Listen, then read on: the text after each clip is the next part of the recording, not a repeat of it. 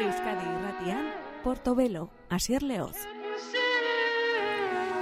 Honelako hotxak dira gaur gure saioa zabalduko dutenak, ongi etorri, gabon deiztu entzule, Between the Past and White Winter Melody bi kantuekin osatutako EP moduko bat dakarkigute Woods taldekoek euren urrats berri bezala. Itzule egin dira, uda hasi eta bere euren eh, lan berriaren aurrera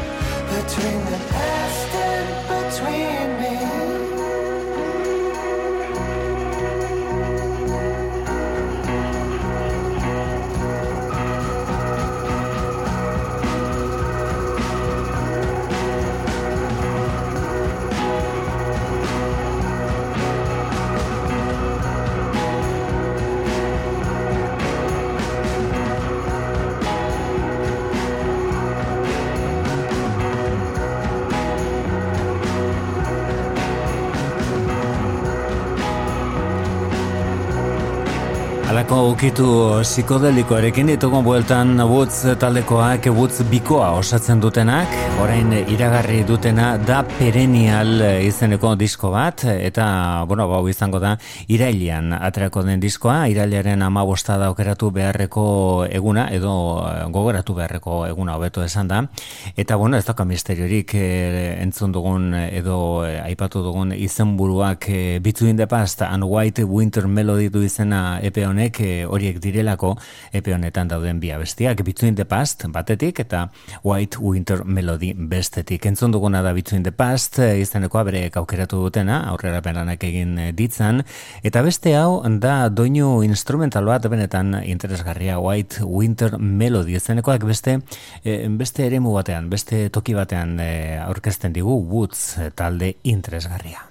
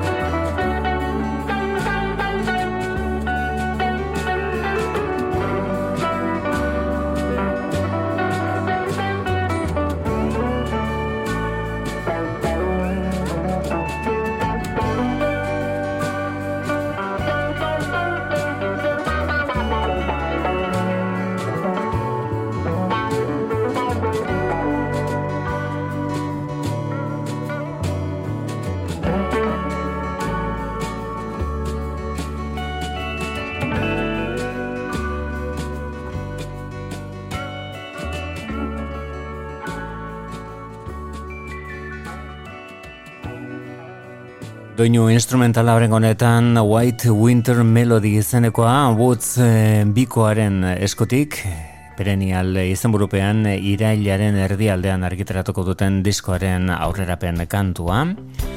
Eta disko berria daukana ere, eta iragan astean gainera gazteizko azkena rock jaialdian aurkeztu zuena, iktusa gaindituta da Lucinda Williams. Honek New York comeback du izena.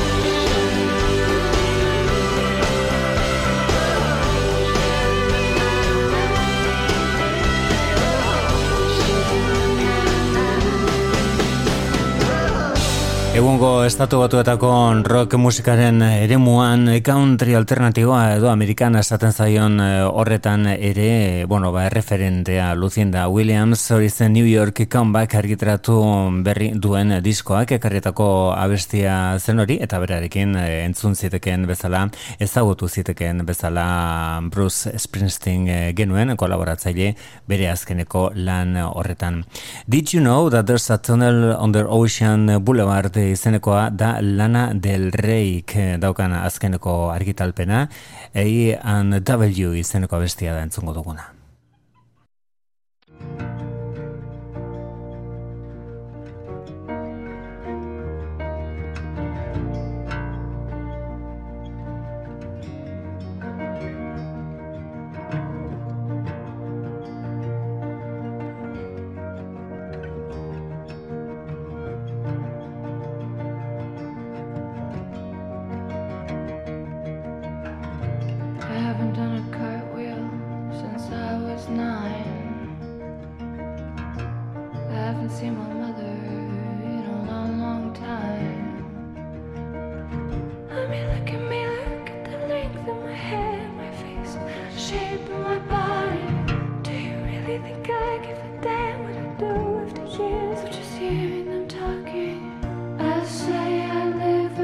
arms we raise.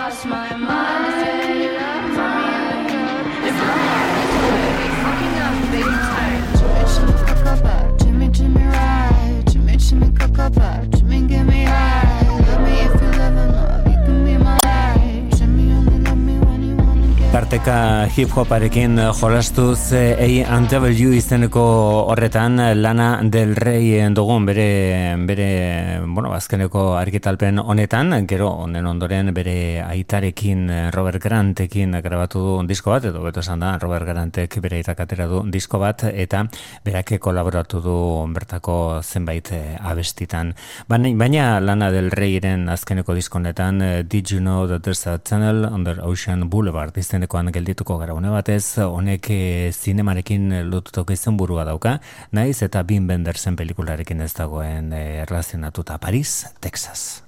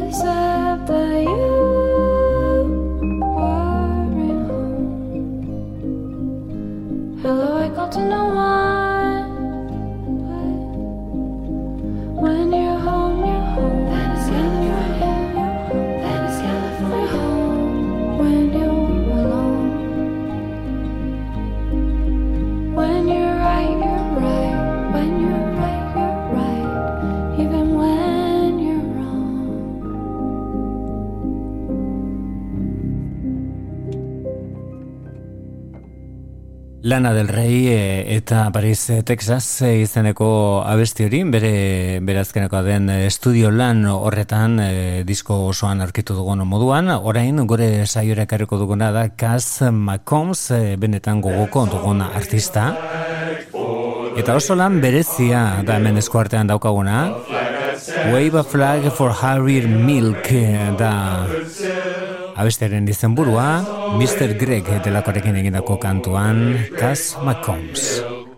A red, orange, yellow, green, blue, purple, flag of rainbow silk.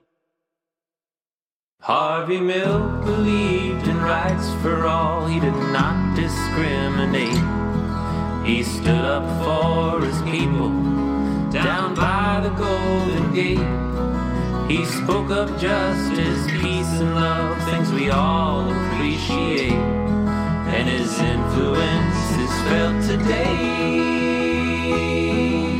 in each and every state. Let's all wave a flag for the late great Harvey Milk. A flag that stands for love, made of rainbow colored silk. Let's all wave a flag for the late great Harvey Milk. A red, orange, yellow, green, blue, purple flag of rainbow silk. Harvey was an activist, and we can also be when we celebrate our differences and promote diversity. Erase hate, fear, and intolerance and live both proud and free. And let your heart be full of love, just like our friend Harvey. Let's all wave a flag for the late great Harvey Milk. A flag that stands for love, made of rainbow colored silk. Let's all wave a flag for the late great Harvey Milk. A red, orange, yellow, green, blue, purple flag of rainbow silk. Well, if you can hear us, Harvey, we're happy to report the LGBT community is given more support. But we still fight for love for all, cause love's the only thing that's true and we advocate for what we believe, just like you used to do. Let's all wave a flag for the late great Harvey Milk, a flag that stands for love, made of rainbow colored silk. Let's all wave a flag for the late great Harvey Milk. A red, orange, yellow, green, blue, purple flag of rainbow silk. A red, orange, yellow, green, blue, purple flag of rainbow silk. A red, orange, yellow, green, blue, purple flag of rainbow silk. Aurrentzat egindako ondizko bat da Kaz McCombs eh, eta Mr. Greg delakoa protagonista dituena Wave a Flag for Harvey, Harvey Milk eh, da besteren izenburua eta bueno, balaster eh, izango du Sing and Play New Folk Songs for Children izenburupean elkarrekin egindako disko hori erakargarria oso Mr. Green eta eta Kaz McCombs elkarrekin Kantoak egiten dakien beste bat orain biran gainera Glasgow inguruan dabil. Robert Foster, Grant McLennan alboan zuenean, The Go Betweens taldean. Hau da, Tender Years.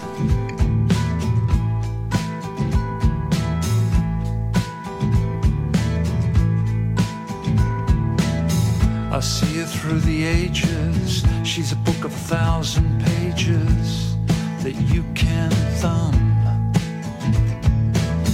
Images of her are vivid, her beauty has not withered from her entrance in chapter one.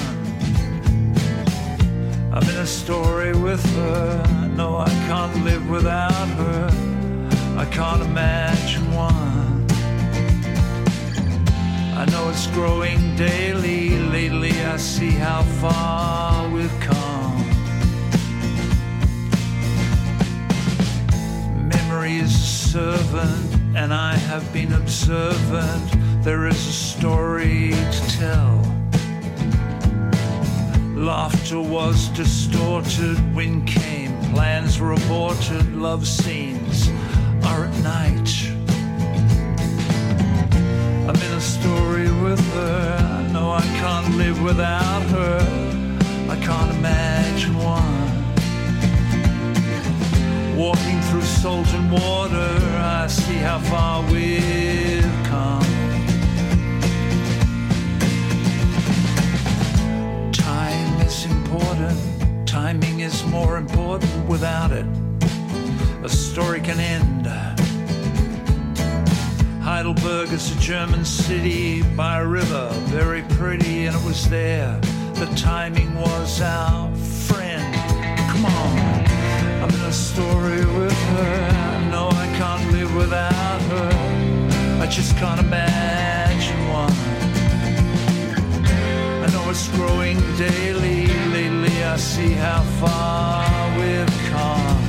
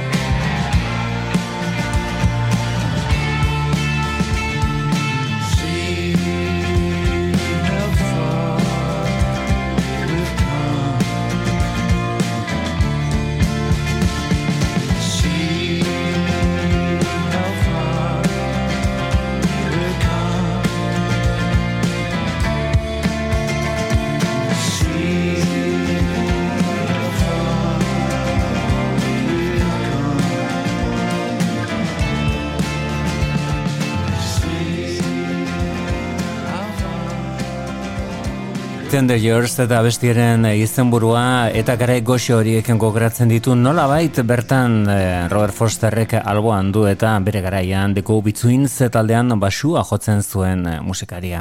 Diskoa dagoeneko argitaratua The Candle and the Flame eh, izenekoa eta bueno, ba horre sentimenduak gainezka emaztea galdu berri du Robert Fosterrek minbizia dela eta berari dago dedikatua nola ez onako abestia She's a Fighter bera borro da.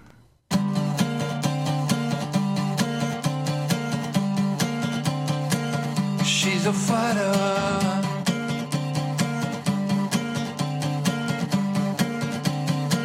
She's a fighter.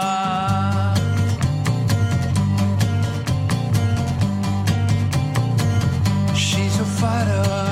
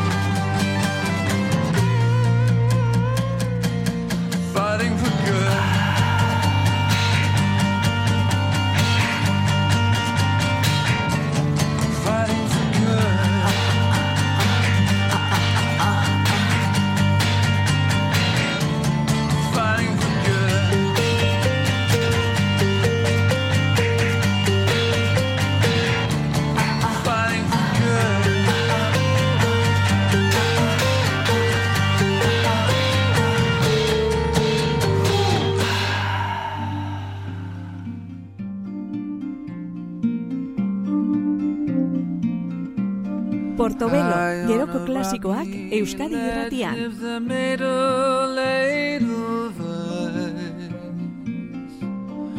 Shy as a shadow, lovely as lace and cold as ice. High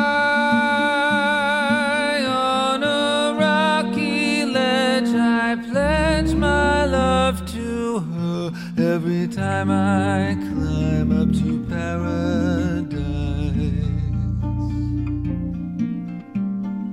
How many times have I been up to see her? Goodness knows. Huffing and puffing, dressed in the warmest climbing clothes.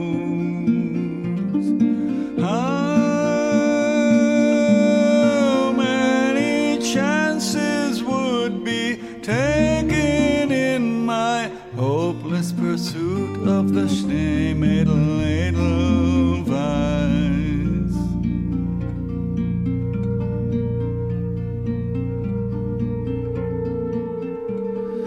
Then spoke a spirit, if you would win your lady love,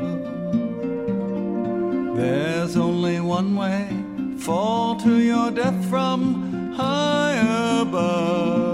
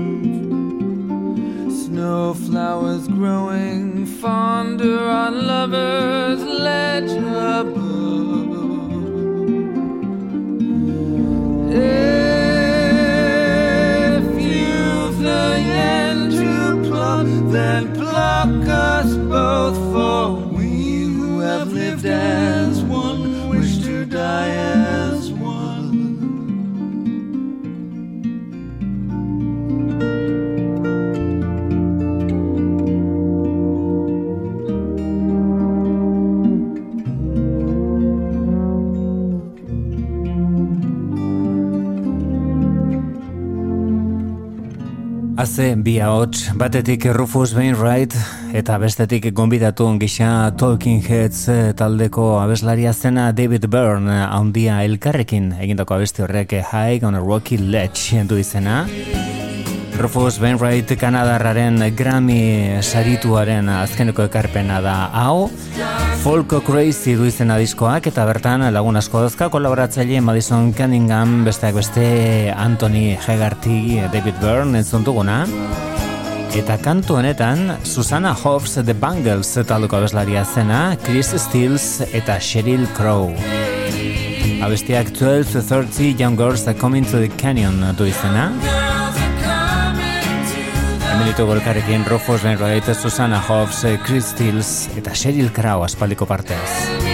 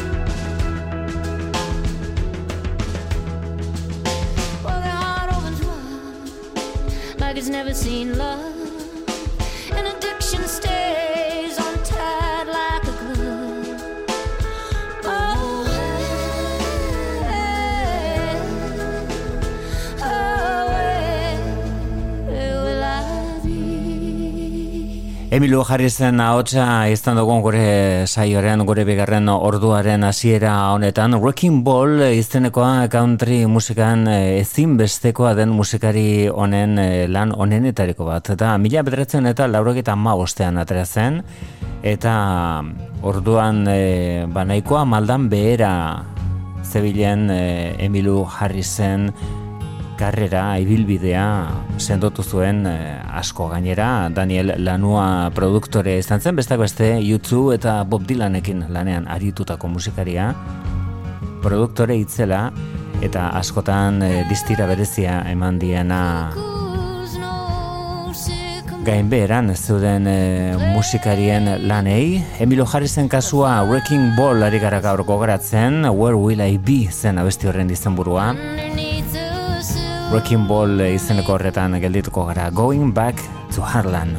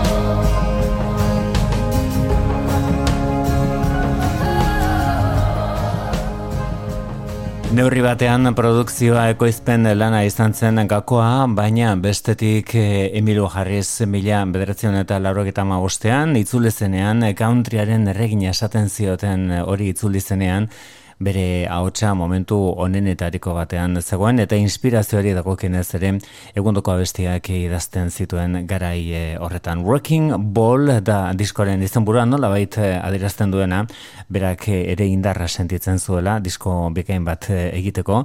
Bertako zen Going Back to Harlan izeneko kantu hori. Orain entzongo dugu diskoari aurrea hartzeaz gain izena eman zion abestia. Working Ball Emilio Harris laurogeta ama Música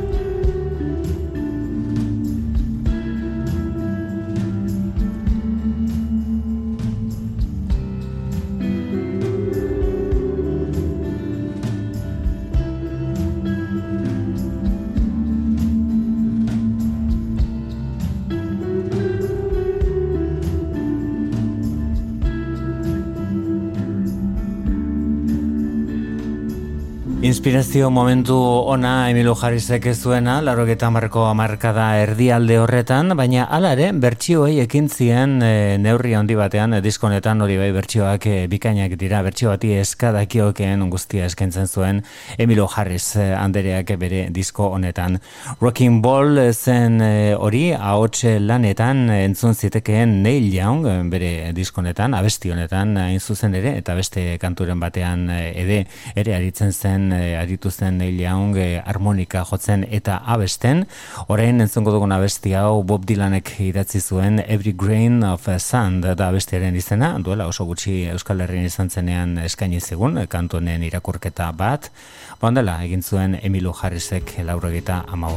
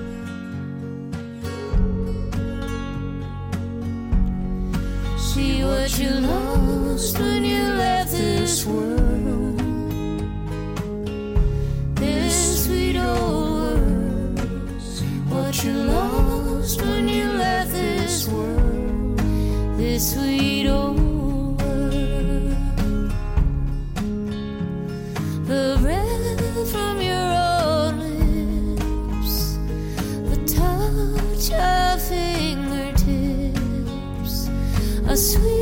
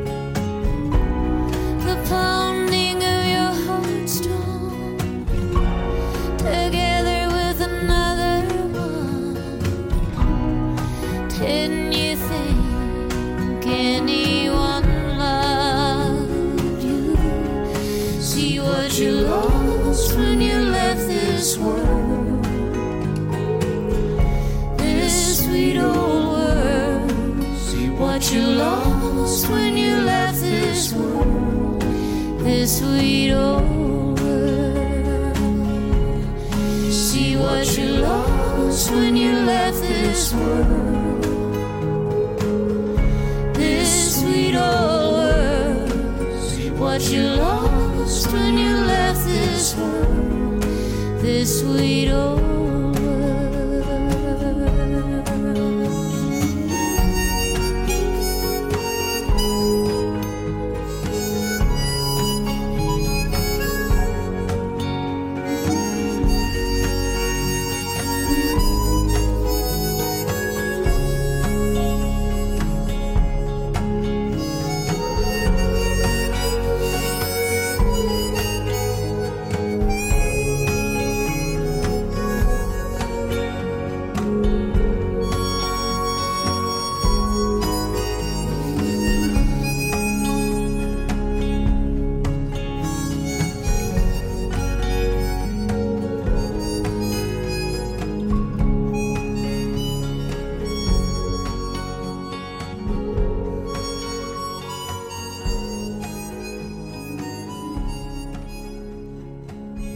Horrek honetan harmonika ere Milo Harrisek egindako kantuaren zerbitzura eta Neil Young da harmonika hori eh, jotzen duena.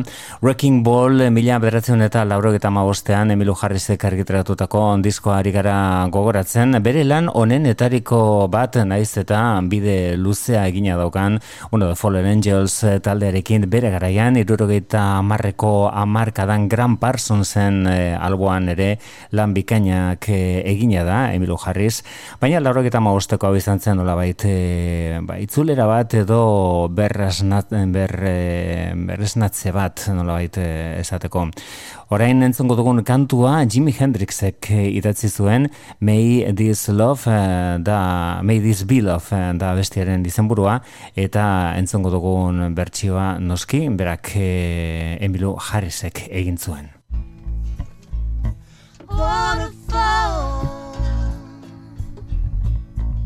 Nothing can go wrong. Nothing can go wrong. My sweet waterfall. When I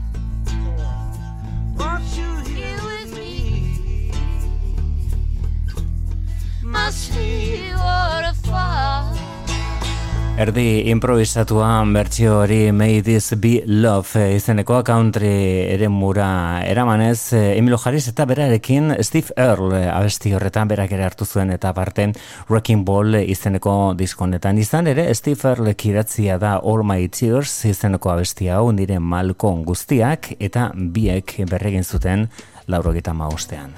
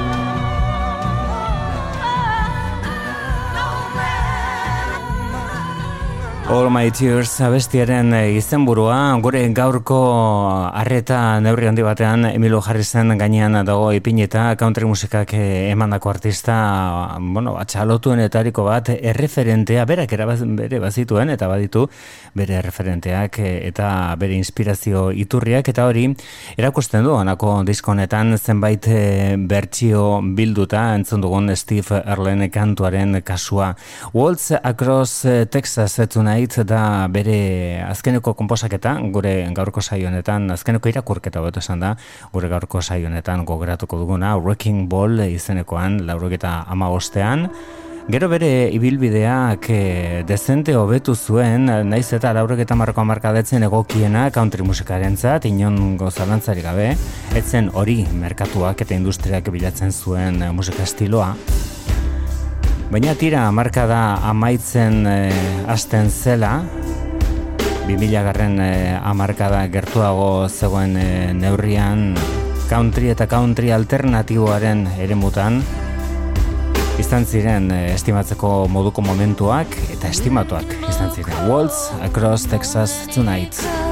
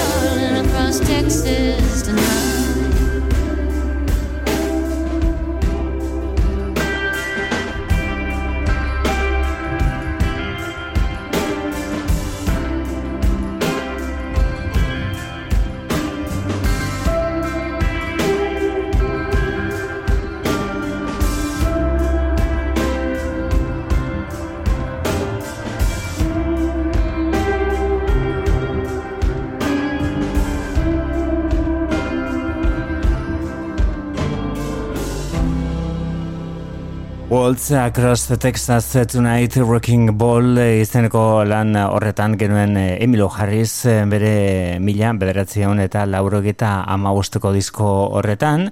Bueno, azter ikusi izen dezakeen musika estilo bat da orain protagonista izango duguna, naiz eta country doinuekin batera, batez ere roka ezertzeladak dituzten aintzat Goft Mule taldeko ekatera da, dagoeneko Peace Like a River izeneko diskoa, bertako aurrerapen bestia behin baino gehiagotan entzun dugu saio honetan.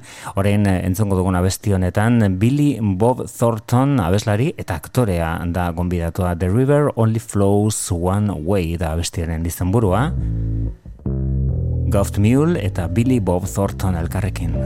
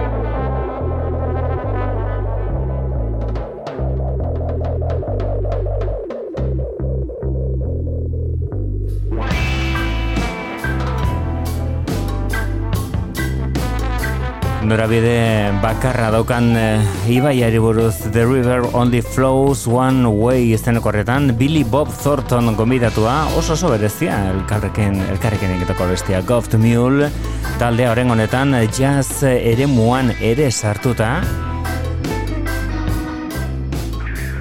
Beste gonbidatu bat diskonetan, ZZ Top taldeko Billy Gibbons. Abestiak Shake Our Way Out du izena.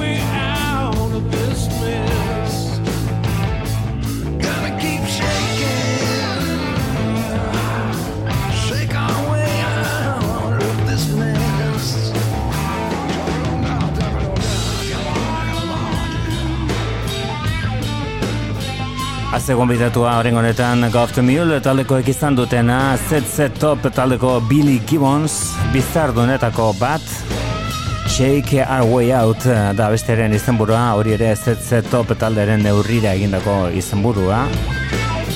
Beste beste Duty Frostier, Billy Bob Thornton lehen entzun duguna eta Aaron, eh, Aaron ez, Ivan Neville dute Gomidatuen artean Peace Like a River izeneko diskonetan Goft Mule taldekoek eta gure gaurko saioari amaiera emateko. Begi isilak Quiet Eyes. Hau da Sharon Van Eten estatu batuarraren lan berriaren aurrerapen abestia. Honekin utzeko zaitut, besterik ez ondo izan.